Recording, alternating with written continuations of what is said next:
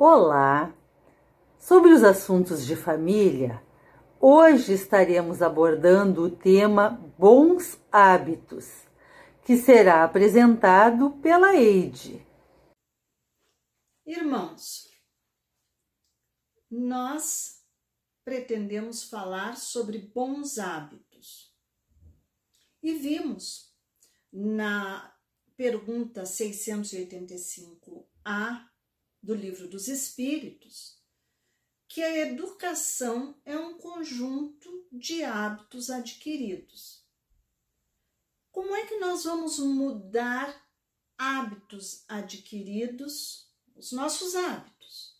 Como é que nós vamos uh, fazer para transformar os maus hábitos em bons?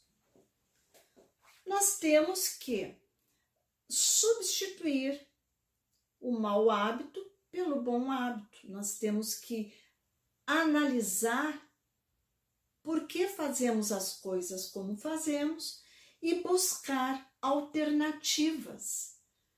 Num esforço grande, difícil, que se chama reforma íntima.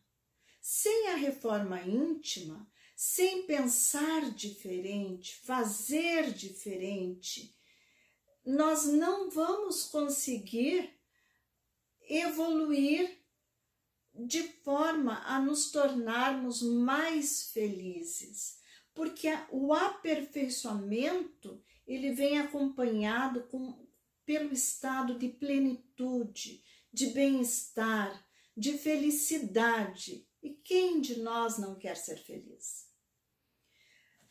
E as nossas crianças? As nossas crianças, da mesma forma, eles têm a tarefa semelhante, trazem também a sua bagagem de vidas passadas, são espíritos milenares. E nós temos que pensar nisso na hora da convivência no lar. Por quê? Porque as crianças prestam atenção nos pais em tempo integral. Elas passam o tempo todo analisando. Às vezes a criança está sentadinha, a criança está sentadinha, uh, brincando. Nós estamos falando, às vezes, um, um assunto pesado, e daí dizemos: pode continuar, ele está brincando, não está ouvindo. Não, é engano. A criança está sempre ouvindo, sempre assimilando. Temos um cérebro perfeito, um cérebro que foi feito para aprender. E na fase infantil, mais, uh, mais preparado para aprender ainda. Por isso, todos os espíritos passam pela fase infantil porque é ali que vai ocorrer a grande transformação para melhor ou para pior. E essa responsabilidade de produzir essa transformação é dos pais. Por quê?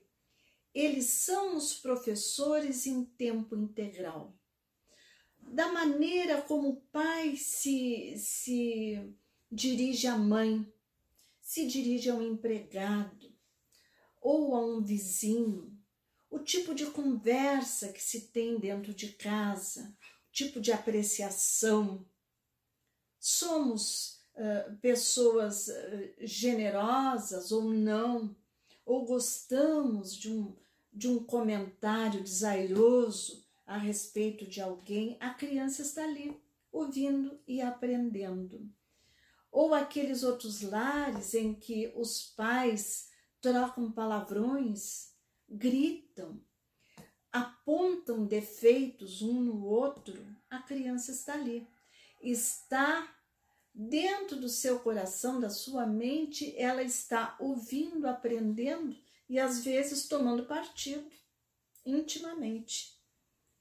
Os filhos, eles imitam os pais.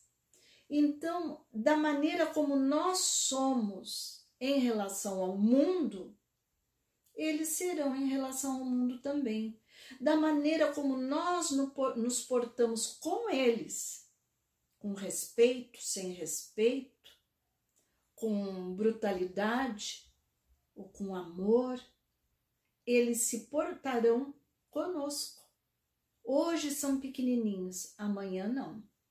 Vão crescer, vão ficar vigorosos e daí pode ser que nos devolvam muito, muitas atitudes desagradáveis que aprenderam conosco.